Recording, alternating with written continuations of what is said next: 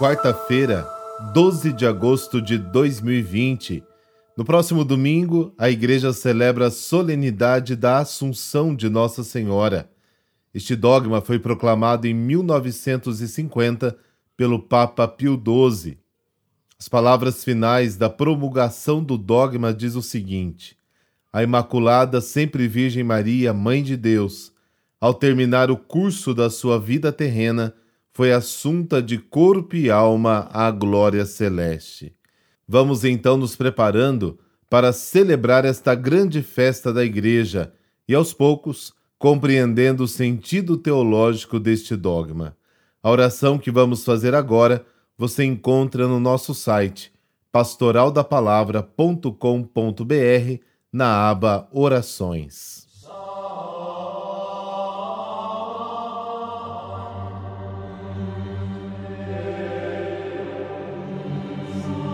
Ó Dulcíssima Soberana, Rainha dos Anjos, bem sabemos que miseráveis pecadores não éramos dignos de vos possuir neste vale de lágrimas.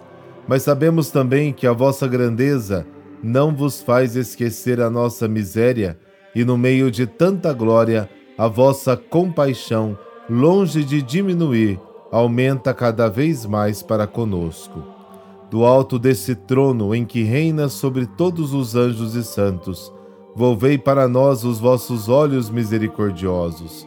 Vede a quantas tempestades e mil perigos estaremos, sem cessar expostos até o fim da nossa vida.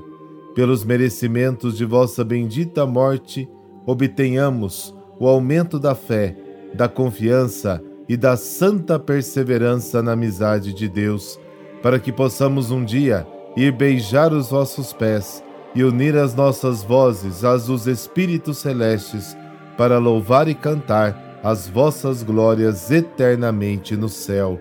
Assim seja.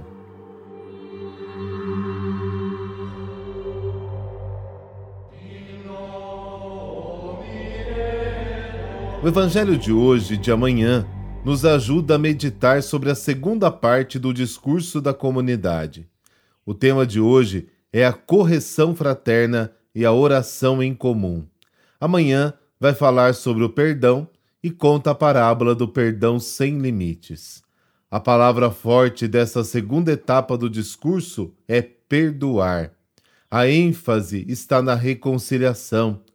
Para que aconteça a reconciliação, é importante saber dialogar e liberar o perdão.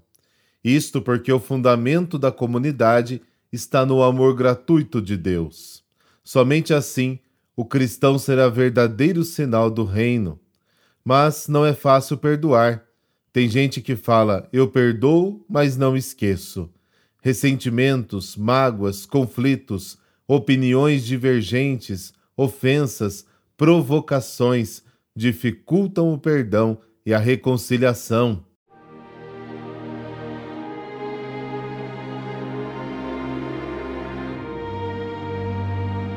Mateus capítulo 18, versículos de 15 a 20.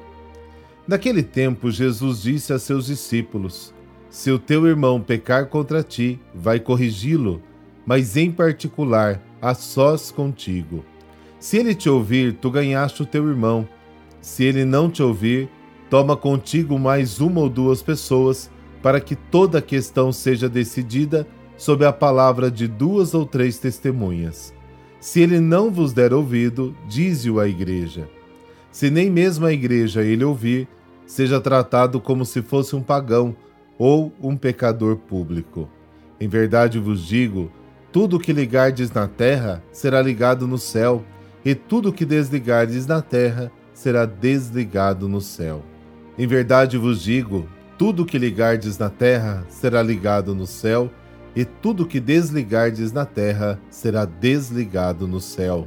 De novo eu vos digo: se dois de vós estiverem de acordo na terra, sobre qualquer coisa que quiserem pedir, isto vos será concedido por meu Pai que está nos céus. Pois onde dois ou três estiverem reunidos em meu nome, eu estou ali, no meio deles. Palavra da salvação, glória a vós, Senhor.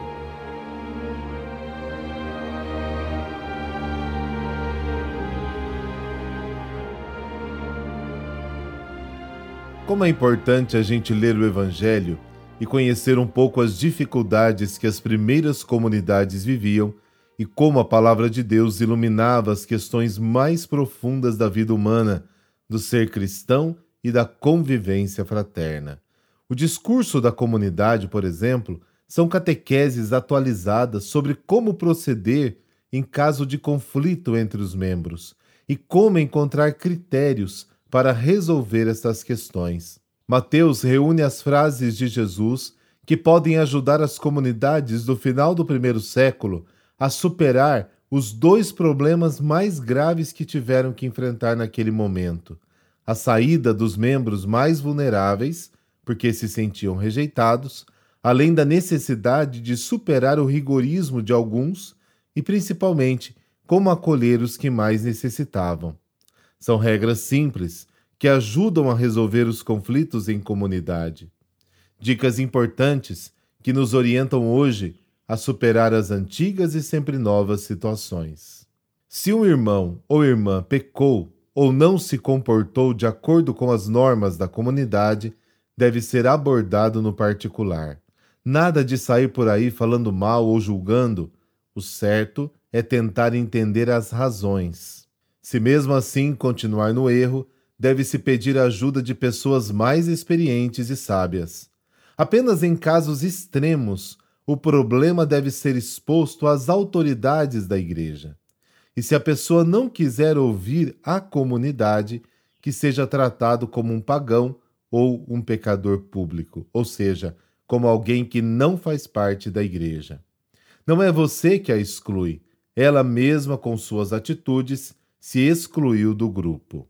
Porém, esta autoexclusão não significa que a pessoa está abandonada. Pode ser que ela não se encaixe em determinado grupo ou comunidade mas nunca será separada de Deus. Caso o diálogo não dê resultados e a pessoa não queira se reintegrar à vida comunitária, resta a última chance de permanecer junto ao Pai para obter a reconciliação.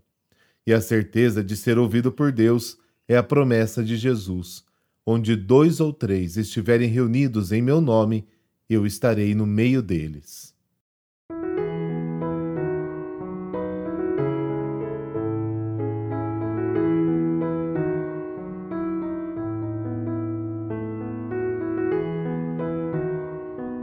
Finalizamos o nosso podcast de hoje com a frase da imitação de Cristo. Domingo vamos fazer o sorteio deste maravilhoso livrinho e para participar ficou ainda mais fácil. No site pastoraldapalavra.com.br você vai na aba Sorteios e faz a sua inscrição. Pronto, você estará concorrendo e o sorteio será na missa das 9 horas no domingo com transmissão ao vivo pelo Facebook e YouTube. Participe! Vamos à frase de hoje. Abre aspas. É insensato colocar sua esperança no ser humano e nas criaturas. Não te vergonhes de servir aos outros por amor de nosso Senhor Jesus Cristo e de viver humildemente sobre esta terra. Coloca a tua esperança em Deus e não em ti mesmo. Fecha aspas. Deus te abençoe. Em nome do Pai, do Filho e do Espírito Santo. Amém.